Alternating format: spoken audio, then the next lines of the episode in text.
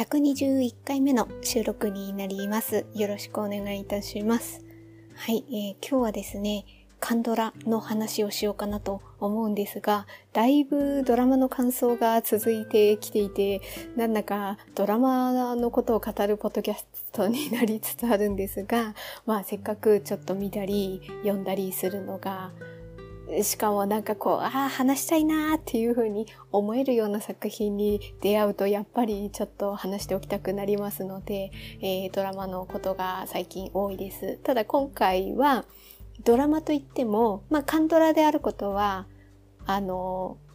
今までと変わりないんですが、今までと違うところは、まずドラマを見て、で、そのドラマの原作本も私読みました。昨日、おとといかな？原作本の方が読み終わったのが。なので、今回はドラマと原作本を、まあ、見て読んでの両方の感想を語る回にしようかなと思っております。はい。で、作品は、ドラマは天気が良ければ会いに行きます。で、これの原作本のタイトルが微妙に違うんですよね。天気が良ければ訪ねて行きますなんです。いや、訪ねて行きます。これ漢字で行きますなんですよね。はい。なんで違うのか、あの、あえてちょっとだけ変えてるのかは私はちょっとわからないんですけれども、はい。えっ、ー、と、ドラマ版と原作本があります。もともと原作本があって、多分それをドラマ化した作品が、えー、天気が良ければ会いに行きます。なんだろうなと、ふうに、あの、はい、そういうふうに、多分そうだと思います。でですね、えっ、と、で、えー、ドラマの方はネットフリックスには入ってないんですよね、これね。えー、っと、DTV の私、ちょっと登録したんですよ。あの、えー、っとね、何回目かの、えー、前の収録で、私、あの、この恋が初めてだからっていう感想あ、ドラマの感想を語ってます。これ119回目ですね。で、このドラマが、あ、素敵だなっていうふうに思って、えー、それの字幕版の違う版をどうしても見たくて、ネットフリックスとは違う？字幕の書き方を、あ字幕表記のされ方をちょっと確認したいがために DTV に加入して、で、それに天気が良ければ会いに行きますが入ってたんですよ。なんかやっぱ YouTube とかでよくカンドラのおすすめ、ドラマみたいな特集、特集というか、うん、そういう動画がアップされているのがをちょこちょこ見ていた中で、まあラブストーリーの中で、たまたまこの天気が良ければ会いに行きますを、が紹介されてたんですよね。で、なんかちょっと大人の、なんか、ほっこりラブストーリー的な感じで紹介されてて、あ、なんかこれ見てみたいなって思ってたら、ネットフリに入ってなくって、あ残念だなって思ってたんですけど、たまたま先ほど説明したような理由で DTV に入ったのをきっかけに、ちょっと見ることができました。で、あま、あまりにもというか、なんかその後にいろいろ調べていく中で検索本があると知って図書館にあったので借りて、もうね、2日間くらいでもう読みました。2日3日かなもうね、すっごいサクサク読める。ま、それは、登場人物とか、もう流れる、こう、ストーリーっていうのがもう分かった上で読んでるから、っていうのはもちろんあるんですけれども、まあなんかすごい読みやすかったですし、あの、もう、両方、ドラマ版も原作本もそうなんですけど、とにかく私この作品において全体的に何を思ってるかっていうと、主人公は、うんと、高校の同級生二人なんですよね。あの、28歳だったかな、設定。ちょっと、あの、違ってたら申し訳ないですけど、えっ、ー、と、男性がウンソップで、えー、その同級生の女性の方が、木ヘオンって言うんですよね。で、この二人が、まあ中心になっていくラブストーリーなんですよね。で、えっ、ー、と、全、どっちもね、ドラマも原作本も見て、み、こう、見て読んでいく途中過程において何を私が思ってたかっていうと、とにかく運足が幸せになってほしい。もうこの一点に尽きるっていう感じですね。キャラクターがすごくこう魅力的に描かれているような感じが私はものすごく、まあまあ私のこう感覚にこうフィットしたのかなっていう感じで、とにかくウンソプ頑張れ、君に幸せになってほしいよ、みたいな気持ちで、だから、原作本も、ちょっと、ちょウンソプどうなるかちょっとどうなんのみたいな、まあドラマ版もそうなんですけど、ね、そういうふうに思って見てて、まあ多分、私あのなんか子供の頃から思いを寄せた少女、女性に対してこうピュアな気持ちを持ち続けている男子に弱いんだろうなっていうふうに もうよ、もうとにかく弱いんだな。もうしょうがないですね。もうこれにはやられちゃいますよね。だから、えっ、ー、とね、天気が良ければ会いに行きますの運速もそうだし、あとね、これ、後々でもうちょっと気持ち、気持ちというか、内容整理したら、改めてこれも、このドラマも、ポッドキャストで語ろうと思ってるんですけど、あれですよ。何でしたっけ？君の声が聞こえるだ。あれを今日、最後まで見終わったんですよね。あれにも、もう、幼少期から思いを寄せてずっと思い続けていたみたいな設定が、まあこれはある事件があることがきっかけでっていうところでは違うんですけど、うんその子供の頃に出会って、そこからずっと何かこう思いをね、秘めていると。弱いですね。本当に。だから、運足が幸せになってほしいってことは、とにかくヘボン、ヘボンも幸せになってもらわないと困るみたいな。だから二人でね、もう二人で幸せになんか暮ら暮らしてくれよ。仲良く、なんかそんな特別なことなくていいからさ、二人でただただ日常と、こうね、程よくこう仕事が一定の軌道に乗って、穏やかな生活してくれよっていうふうに私は思ってました。はい。まあこれが全体的に思ったことで、で、まあドラ、まあせっかくね本のことも話すので、あ、ちなみに、えっ、ー、と、前ご前もって、あの、この注意点だけ言っておきますが、ドラマ版にしても原作本版の方にしましても、私こう、これ喋ろうみたいなキーワード、キーポイント的なことは頭にありますけど、それ以外はただただ思いつきでバーっと話してしまうので、ネタバレ的なことも触れる可能性、た多分触れると思うので、あこれからこの作品を見たい。で、なるべくまだ内容を知りたくないという方は、ここでストップしてください。ということだけよろしくお願いいたします。まあちょっとではここからあの内容に触れる部分まで話していきますけれども、まあとにかく共通してるのは先ほど言ったようなこのウンソプとヘウォン、同級生のうんラブストーリーが中心になっている。そして、まあそれはどっちも。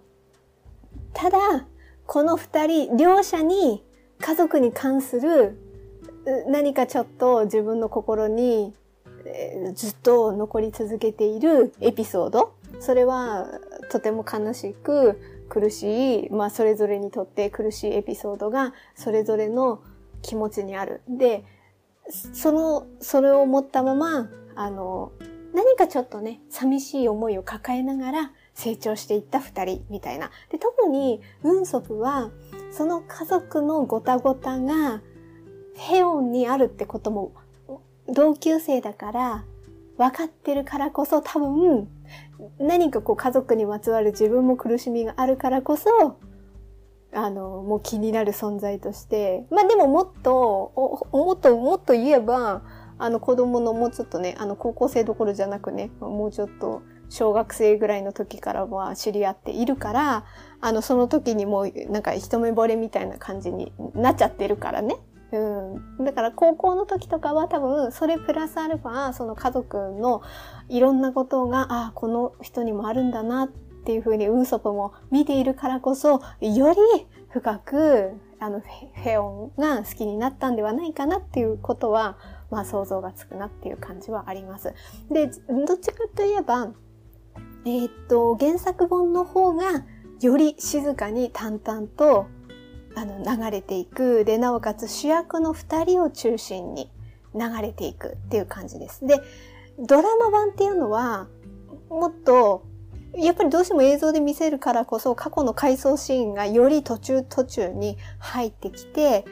だんだんとこの全体像が浮かび上がってくるっていう構成になってはいるんですが、その回想シーンが見えるからこそ、より気持ちがひりつかせられるシーンがある。だからこれは夫の妻への DV だったり、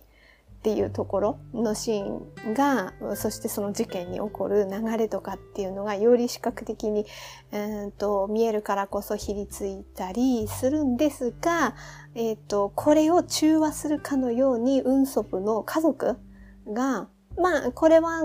ね、あの、分かっていくんですけど、後に分かっていくんだけれども、養父母なんですよね。でも最初はそういう風に分かんないから、ああ、めっちゃもう息子ラブな、あの、親で家族なんだな、みたいな、妹もなんやかんや、あの、名前、小生意気な感じでやってるけど、お兄ちゃん大好きなんだな、みたいな、まあ、いわゆる、いわゆる普通の家族みたいな感じで、あの、ドラマ版の方は見えるんですけど、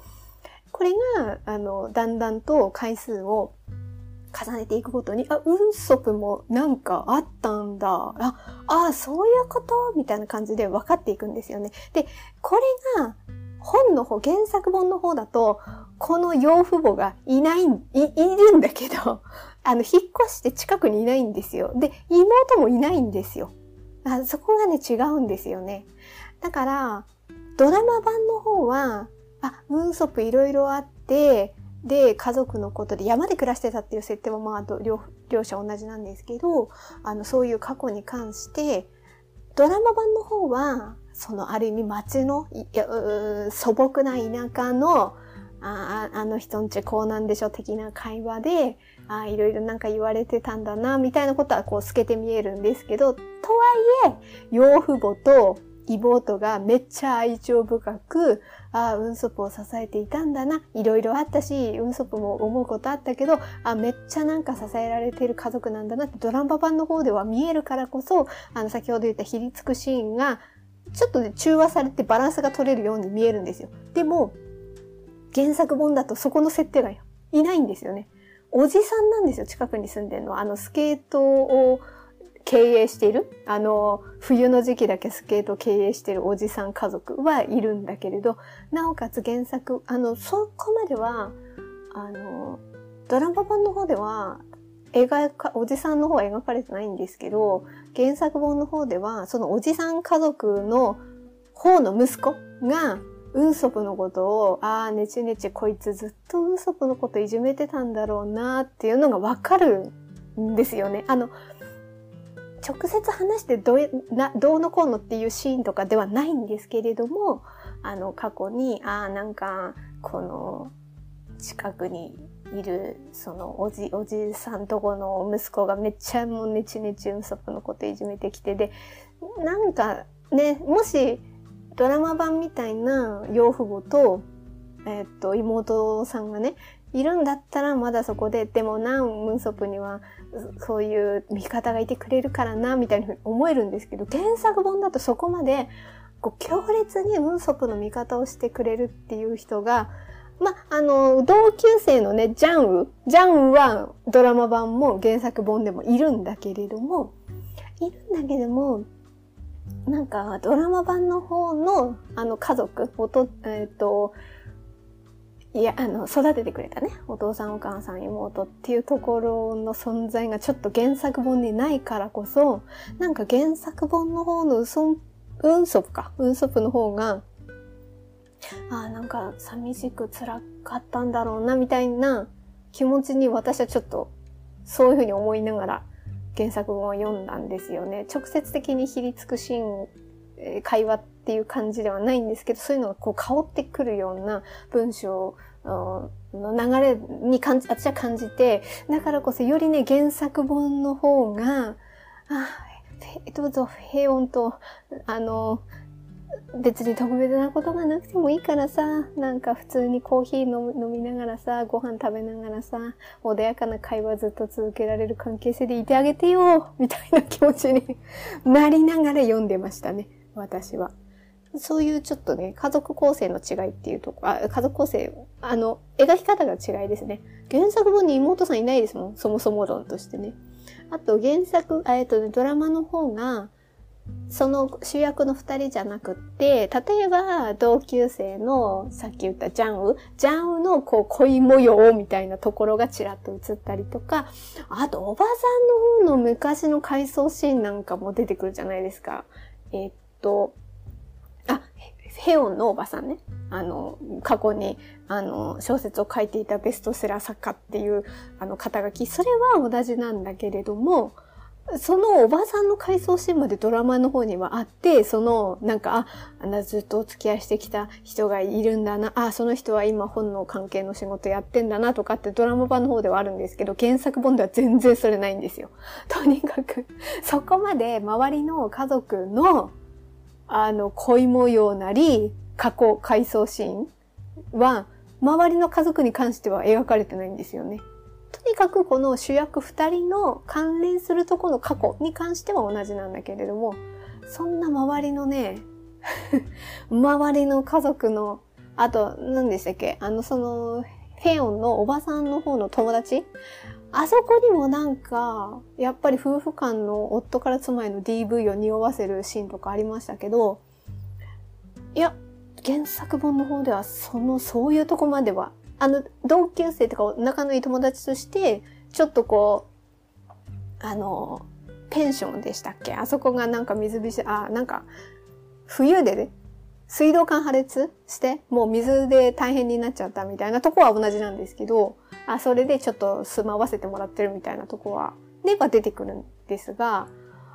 いや、そこ、そこの、そこの家族のなんか、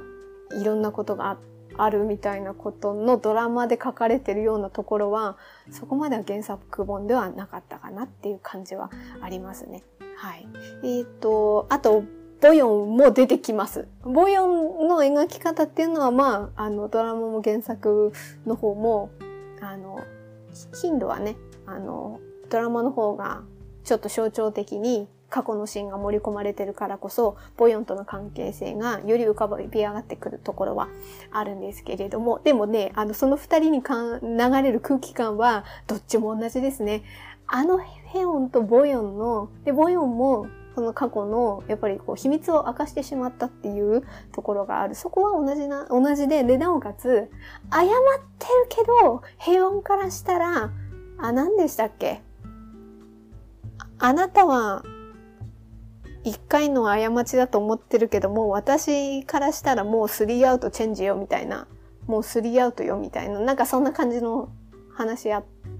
りましたけど、原作でもそんな感じのこと言ってて、ただ、ボヨンが、ウンソプを好きだっていう設定では原作本ではなかったような、そこそこまであの、あの、あれ、あれ何でしたっけ？山にわざと入っていって、ウンソプに電話するって、なかなか、ええー、みたいな、ちょっとドラマの版の方ではあるんですけど、うわ、それはさ、みたいな風にこう突っ込みたくなる、あの、シーンがあるんで、そう、そういうのは、なんかボヨンがウンソプを好きだみたいなことはそこまでは描かれてないですね。ドラマだからやっぱりいろんなね、周りの人の背景まで盛り込んだから、プラスアルファのエピソードとしてそういう設定にしたんだろうなとドラマの方では思うんですけど、ただそのね、ヘオンとボヨンの二人の、ああ、なかなか相入れない、これは難しいぞ、みたいな二人の空気感は両者両方共通はしていましたね。はい。あ、で、まあ、全体的な流れの、その、えっ、ー、と、ヘオの家族の方の夫から妻への DV があり、で、事件があり、犯人が身代わりになりっていうところは、まあ、そこは同じなんですよね。で、あと、ウーソプの生い立ち山で暮らしていた。ただ、あの、原作本の方では、ウンソプの、実のおじさんとかが訪ねてくるみたいなところまで描いてますけど、そんな訪ねてくるシーンはなくって、ただ、うん、あの、お墓、お墓がね、実のお父さんのだとか、そういうところは、ぐらいが共通してるだけで、そこまで深く実の両親のことに関しては、描いてはなかったなっていうふうに思います。で、まあ、ちょっとじゃあ描き方の違いとして、あ、ここがある意味象徴的なシーンであり、あ、あの、ドラマと原作ではこういうふうに違うんだなっていうのをちょっとこう一つだけあの、ご紹介させていただくと、やっぱりこう、印象的なのは告白、告白というか、もう告白はしてるんですよね。告白はしていて、このヘヨンがウンソプを好きだって言うんですよね。で、その、言った後の、あ、ドラマの方では言うんですよね。で、言った後のドラマの方では山に行って、その、その後にね、何日か後に山に行って、その山のところで、ウンソプがなんかここに来ると疑いを持つことがあると叶うんだよね、みたいな話をするんですね。それは同じなんですよ。ドラマと原作と。で、その疑いっていうところに関しての描き方がドラマと原作では違う。疑いとは言ってるんですよ。で、疑いで、じゃあドラマ版の方ではってなると、この疑いに関して疑いを持ってるのっていうのはヘオンだけの方なんですよね。で、その疑いって何にかかってるかっていうと、この回想シーンとして今までの運足が自分にしてくれたことを思い起こすんですよね。例えば、夜暗い道を歩いていたら足元を照らしてくれたとか、あと寒そうだなって運足がね、ヘオンに対して思ったらコートを貸してくれたとか、あと、あの、夜道が暗いからっていうところで、あの、電灯が切れてるから、あの、そこを直して、あの、明かりがつくようにしてくれたみたいな。その一つ一つが自分が、こう困らないようにとか、自分のためにね、なんか運足がこう動いてくれてるっていうこうね、こう、ことのこう積み重ねていくと、あ、それは、そこまではドラマでは言ってないんだけれども、私のことを思ってくれてるんじゃないの？っていうこの疑いがある。っていう、こう疑ってしまうのと。で、ドラマの方では、いや、でももう疑わないわ、みたいなことを言って、こう去っていこうとするところで、あの、お決まりの手をパッと掴んでみたいな。まあ、これはドラマを見て、ドラマを見て、もうそこ大事な、大事なシーンだから、俺はドラマ見てっていう感じなんですけど、まあそういう流れなんですよね。じゃあこれが原作ではっていうと、これね、フィオンも疑いを持っているんだけど、ウンソプも疑いを持っていて、この、あ、疑い？疑いを持っていて、この疑いを両者言うんですよね。それがね、あの原作と描き方が違うのが、あ、あ原作ではこうやって描かれてんだと思って。で、えっ、ー、と、その、あの山の方のね、あの景色のいいところですよ。あそこまで行った後に、で、その前にこう疑いの話をしてるんですよね。運足が疑いの話をしていて、で、それ登った先のところで、えー、っと、疑ったことがあるのと。で、あの、ヘヨンの方から私も疑ったことがあるの、先に話してもいい？っていうふうに言って、言うんですよ。で、これがかかってるのが同窓会の時のことを言ってんですよね。あ、原作ではあの同窓会のこと言ってんだ。で、どう、その最初の方で、ストーリーの最初の方で、これはドラマも原作本も両方ちゃんとそのシーンはあるんですけど、同窓会が開かれて、ま、それはなんかね、多分、連絡取れる人がちょっと取って、あの、飲み屋で集まろうぜ、みたいな、こじんまりとしたやつね、の同窓会があって、こんな人間が来た中で、運ソプの好きだった人、片思いしてる人、誰だったの的なこうね、話題をね、多分、確かどっちでもジャンウの方が振るんですよね。あれで、運ソプが真面目に答えるんですよね。ヘヨンが好きだったって。で、えっ、ー、とね、両方、えっ、ー、とね、ドラマの方では、その時は、そういう風に言って、言った後に、なんかあれ、な、子供、連れてきた子供があれいないいないみたいな感じで、なんかその後の会話が濁されたみたいな感じになったんだけど、その後にそれぞれ家帰った後に、フェオンがウンソプのその本屋を訪ねていくみたいな。あそこで、ウンソプが、いや、あれはもう過去完了、完了形だからみたいな、過去のことだからみたいなことで言うんですよね。照れ隠しね。あ、そこのシーンも可愛いんだけど、もうそういう感じで否定する。まあ、これがドラマ版の方で、原作本の方は、その片思いをしていた、フェオンに片思いをしていたってことを言う、言って、その後にすぐ、いや、でもこれは過去のことだよって、その同窓会の中ではっきり否定、否定する。だから、まあ、否定したところのタイミングが違うけれども、両方否定をしてるんですよね。過去のことだからねっていうと。で、まあまあそういうのがあった上で、で、フェオンが、その疑いを、疑いがあるのと。で、こ、そこのとこだけちょっと言いますけど、同窓会の時に昔が、あ、違う、同窓会の時に君が昔私を好きだったと言ったこと、今はそうじゃないと言ってたけど、もしかしたらあれは嘘だったのかもしれないと疑ったの。ひょっとしたらまだ好きなんじゃないかって、そんな疑い。で、その、この疑いが、この同窓会の好きだったっていうところにかかってんですよね。あ、これが、わなんか違うと思って。まあ、ちょっとした違いだけど、あ、あ、同窓会の時そう言ってたな、みたいなのを思い出したんですよね、私、確かに。で、あとちなみに原作の方の訳し方だと、フェオンがウンソプのこと君って言うんですよね。あなたじゃないんだと思って。まあまあ、それはなんかね、あの、韓国語としてその君が適切になってるのか、ちょっとわかんないんですけど、あの、わかんないんで、まあ、その訳し方がね。えー、き、君っていうね、単語使ってるのかまではわかんないんですけど、一貫して君はって言って、フェオンが、ウンソプのことを君はって言ってるんですよね。で、えー、っと、ウンソプの方もね、言うんですよ。えっとね、フェオンから、君はって聞かれて、で、諦めるような息が漏れた。そして、そしてとは言ってないけど、その後の、えっ、ー、と、セリフとしてウンソップは原作本の方では、ひょっとしたら君が最近僕のことを前とは違う風に考えているのかなと疑ったんだ。以前よりは好きでいてくれているのかなってっていう風にね、ウンソプを、お前も、お前も言ったんかみたいな 感じで。で、疑いが必ず現実となってしまうなんておかしくない？ってフェオンが言って、ああ、全くって。まあ言うんですよね。答えるんですよね。で、その後に、あのドラマのあのシーンに突入みたいな、あの原作本でも。それはね、ドラマ、ドラマを見てくださいよ。ドラマを見てくださいよ。運足頑張ってんじゃんみたいな 気持ちでお前みたいな、うん、キスシーンをしてますからね。はい。ね、だからこれが、あの、両方ね、ドラマ版も見たからこそ、ああ、あのシーンのあの感じは、原作本の言い回しはこうだったんだ、みたいなところの、それがね、ちょっと面白かったなっていうのがあります。で、まあね、これが一つの例として、あの、あそういう違いがあったと。あとはなんかファッションが、冬のファッションが素敵だったなっていうところは、まあこれはドラマ版の方の視覚的に見れるからこそそう思った部分ではあるんですけど、ウンソプのね、コート姿とかね、あとヘオンの、あの、ケイトの帽子をかぶったりとかしてるね。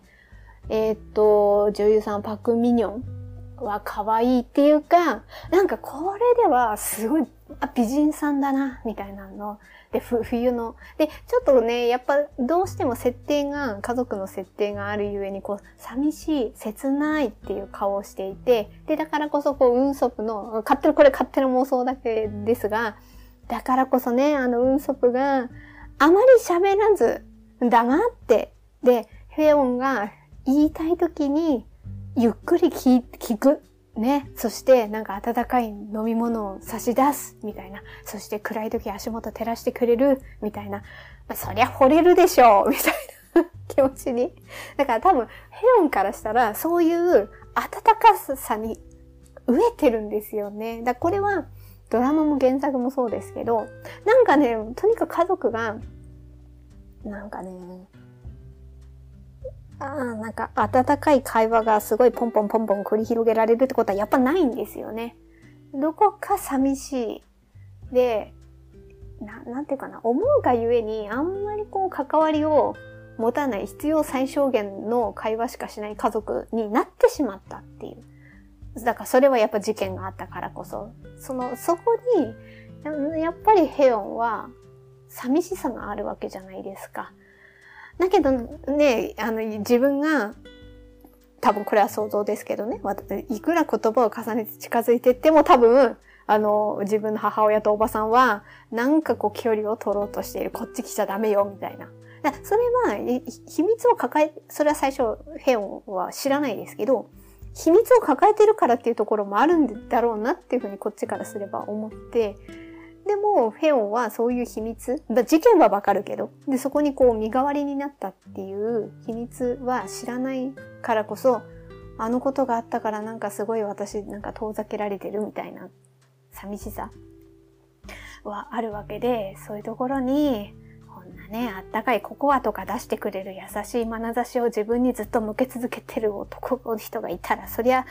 そりゃ好きになっても、なるでしょうっていうか、なってあげて、みたいな。ウンソプいるんだからそこに。で、高校生の時とかは、自分がその同級生とか、その事件があったこととか、っていうことの、あまりにもやっぱりそれはひりついて大変だったっていうところがあるからこそ、ウンソプはめっちゃヘヨンのこと見てるけど、ヘヨンはウンソプのいた人だなっていうぐらいの認識しかないっていうところがかわいそうっていうか。それで、まあまあ、それはしょうがないなとは思うわけですよ。生きていくだけで大変だっただろうなっていう、この環境にいたからこそね、まあ、しょ、しょ、嘘とそれはしょうがないよね、みたいなふうに 思う、思うし、でもそれは運足だって、それは大変だっただろうなってこう思んばかってますよね。うん、多分ね。それは分かってるだろうけど、でも、そうやってね、ずっとね、あの、いつ冬になったら帰ってくるかもしれないけど、みたいなことで何年かこうやってただただ黙って静かに見守っていた運足ちょっとかわいそうやんって思っちゃうからこそ、なんか今回はこうやって接点ができたからこそ、頑張れみたいな気持ちで、これは最初にも言ったんですけど、ずっとそういう気持ちになってましたね。で、あ、そうそうそう。で、ファッションの話ね。あの冬のファッション素敵だなって思って、パクミニョンは可愛いけれども、このドラマではやっぱりこう切ない寂しいみたいな感じの表情が多かったからこそ、余計に、私あの、ポッドキャストでは語ってないですけど、あの、キム秘書は一体なぜは、もう結構、カンドラを見始めた、うんとね、あ、トッケビより前にも見ているような気がするんですよね、キム。だから、パク・ミニョンが出演されてるドラマで、初めて見たのってキム秘書は一体なぜのドラマが最初だと思うんですけど、あれのパクミニョンが私最強だなってなんかちょっとつくづく、つくづくと思いましたね。ああれであの、キュートさと、あ、そっちのドラマね、キム秘書の方。キュートさと仕事のできる女の素敵さがものすごくいい感じでブレンドされてるパク・ミニョンの魅力がすっごい出たドラマなんだなってすごい感じました。もちろんこの、えっ、ー、と、天気が良ければ会いに行きますでも、すごいこう綺麗な人だなっていう、もうな、な、何も申せませんっていうね、申せることはないんですが、でもパク・ミニョンという人が、魅力がもう存分に発揮されてるのって多分キム秘書なんだろうなって私は勝手にちょっと思いました。っていう、っていうなんかそんな感想ですかね。だからなんかこう、キム秘書の方は、可愛いパクミニョンを見たいぞ、私、みたいな気持ちであ、まあ、可愛いし、綺麗だし、お仕事できるし、もうすごい素敵、みたいな感じで。なんかそう、そういうのをこう堪能したい時にこう、見返したりしますかね、キム秘書の方は。で、えっ、ー、と、こっちの天気が良ければの方は、もう運速頑張れみたいな。君幸せになってくれみたいなこと？だからなんかね、あの、今回これ、原作の方は図書館で借りたからもう返さなきゃいけないんですけど、まあ、今週中には帰、あ、あもう早ければ明日とかちょっと図書館行ってこようかなって思うくらいなんですけど、これは、ちょっと手元に置いておきたいな。なんか電子書籍では検索したんですけどないっぽいので、あの、電子書籍で本当はね、持っておきたいんですが、ちょっとそれがなかなかできないので、まあもしかしたらいずれいずれ、まあ一回これ読んだので、いいんですけど、内容を把握できたのでいいんですけど、もうちょっとなんかね、こう、振り返ってちょっとパラパラっと読み返したいみたいな時に、あの、また手元に置いておきたいね。いずれいずれね。まあでもそれもトケビの、まあこれ、天気が良ければ訪ねていきいきますを、えー、読み終わったので、次は多分ね、トケビを私は読もうと思って、もうすぐここの手元にあるわけですよ、トケビが。トケビがあるわけですよ。あの、えっ、ー、とね、トッケビとうんたくちゃんのあの海の、なんかトッケビが傘さしてあげてるあの、あのシーンですよ。あれが表紙のね、トッケビが私も手元にありましてね。これまだちょっと読んでないんですけど、はい。次、次はこのトッケビを読もうと思っております。まあもしかしたら、あ、でもね、まだこれね、上巻しか持ってないんで、これはね、上下巻読んだら、あの、このなん、なんていうかな、書籍の方の感想をもしかしてトッケビの方の語る可能性はあります。えっ、ー、とね、今後、今後の、なんでしょうね。あ、あ、なので、ちょっと今回の、あの、今回は、感想はこんなところでして、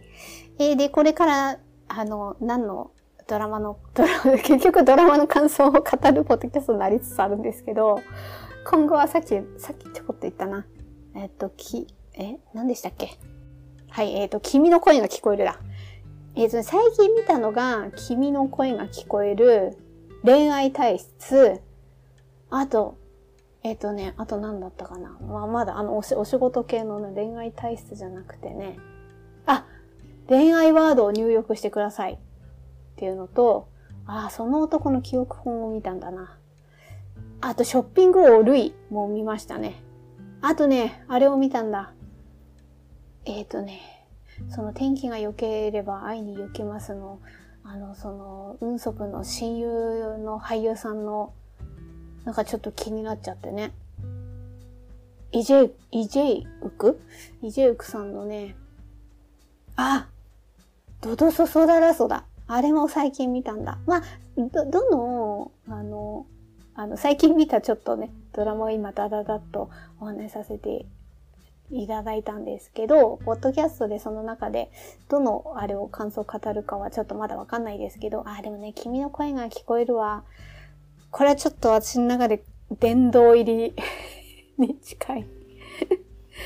ちょっと星何個ってなかなか、あの、私評価つけるの難しいなって思うので、あの、殿堂入りかそうじゃないかみたいなぐらいのざっくりとしたくくりで、あの、分けるとするならば、私の中で、愛の不時着とトッケビは殿堂入り。不動の殿堂入り。で、君の声が聞こえるが、だいぶ殿堂入り。だいぶって何？まあ、殿堂入りにしても、殿堂入りかな。君の声が聞こえるも、すごく良かったですね。で、この殿堂入りはこれで、で、その次ってなると、あの、ね、これ、この辺は、なんかこの作品に注目するかどうかは、だいぶ分かれそうなところですけど、あの、さっき言った、あ、この恋は初めてだからは、私のこう感覚の中では、あの、殿堂入りの次 次。殿堂入りまではいかないけど、殿堂入りの次くらいな、あの、まあね、順番でするならば、みたいな。で、なんかショッピング王類とかは、なんだろうな。な、流し見して ちょいちょい、ああ、かわいいな、みたいな。ああんまりこう深く考えとらわれすぎず、なんとなく流していて、あちょっとチラチラ見るくらいでちょうどいいかな、みたいな、あの、立ち位置でしょうか。はい。まあ、あのね、ドラマってどういう好みえ、皆さんそれぞれあるかって違いますし、どこまでこう字幕をね、真剣になって一言一句ちょっとちゃんと見逃さないぞっていう感じで見るのか、なんとなくこう、まあ、ながら見的な感じで見る、見れる作品かっていうのはちょっと人それぞれ違うと思うので、あの、どどっちかって言えば多分ね、殿堂入りに近いければ近いほどの作品は、なんとなく私の中で記録記録記憶としてもちょっと話したいななんていうふうには思ってるので、まあそういう意味でも君の声が聞こえる。よかったですね。いいですね。ちょっとこれはちょっともう一回、もう一回ちょっと読み返したいし、あ、でも多分これまだね、途中ですけど、ウヨンウ弁護士もだいぶだいぶいいですよね。でもまあなんか、まだまだ私もカンドラハマってるのかどうかまではよくわかんないですけれども、うこういうポッドキャストでドラマの話とかを何回も、多分これからもしていくとは思うんですけど、こう、ドラマのことってね、語りやすいし、語りがいがあるなっていうふうに感じていて、まあ、それは内容のことを言うだけではなくて、なんとなく、なぜ、なんでそのシーンを注目したのかっていうことを説明すると、セットで自分がこういう経験をしてきたから、自分はこういうふうに思ってきたから、みたいな、ちょっとね、自分語りと繋げて話せたりとかすると、なんかそういうきっかけになりやすいんですよね。ドラマって。やっぱシーンがありますからね。えー、セリフがあったり、どういうふうな見せ方をしているのか、ストーリーの流れとかいろいろありますからね。で、話しやすく、話しやすいんですね。あの、ドラマのことを言うことをきっかけとして、自分のことも話しやすいっていうところがあるので、まあだからドラマのことをお話しさせていただいてるんですけど、こういうことをね、喋ってるとね、ああ、20年前くらいからこういうことができてたら、私あの香港映画を見まくってたあの時期に、その見た作品の語りとか、レスリーの話とか、めっちゃポッドキャストであの頃にあったらしたかったなとかってなんかね、思うとね、ちょっと切なくなるんですよね。どうしてもね、時代が違うから、あこういうことを一人でできる。私一人でこうやってね、全部完結できるまでできるのがちょっとポイントで、私の中で。で、まあ自由に話をして、で、聞きたい人はどうぞ聞いてくださいぐらいの距離感が、私の中で一番こう気楽で、なんか続けられる感じなんですよね。で、そう思った時に、私あの香港映画が好きだっていうのね、なんか、結構前のポッドキャストで、あの、昔香港映画が好きだったってハマってたことがあるみたいなことも言いましたし、あとね、106回目か、最近、最近？5月か ?5 月です。愛の不時着で寝不足っていうね、106回目に配信してるんですけど、あれを喋った時に多分ね、最後の方でね、推し、推しのことを、なんか、あの幸せな感覚を味わえたことが幸せだったっていうことをね、あの、愛の不時着ですごい感じて、それを昔あの香港映画というか、レスリー・ちゃんが私は、レスリーがめちゃめちゃ大好きだったから、大好きなので、いろんな今は寂しい気持ちもありますけれども、あのこういうね、どうしてもやっぱりまあ今はね、スマホがあってマイクがあって、ポッドキャストがあって、そういうのができるからこそ、やれるわけですよ。でもね、2000年ちょいちょいの時ってこういうことができなかったわけですよね。だから、あの時にこういうことができたら私レスリーの話とかめちゃめちゃしたかったなーっていうのをすごく感じて、なんか切なくなりつつ、でもこれはどうしても時代の流れとセットとなるわけですからね。あでだからこそ、まあ今喋りたいことを喋る。だそれは、あの、ドラマの話だったりするので話そうかなと思ってて。で、ちょっと一つ、あとあれですよね。あの、レスリーの話をちょこっとしたから ついでに言うと、えー、っと、レスリーが出てたブエノサイレスだ。あれの映画が、まあ他にもね、確か天使の涙とか恋する惑星もだったと思うんですけど、映画館でやるんですよね。で、これ、全国の映画館で順次公開されるみたいで、私が住んでるところでは多分9月に公開されるっぽいんですよね。これ、見に行きたいなっていうか、レスリーが死んでから、あの、あれなんですよね。映画をちゃんと見てないんですよね。レスリーの出演作品を見てなくて。映画館でなんか特に見てなくって、もしかして関東圏に住んでたりとかすれば見に行けたりあ、あったかもしれないけれども、今回のこのブエノサイレスに関しては、あ全国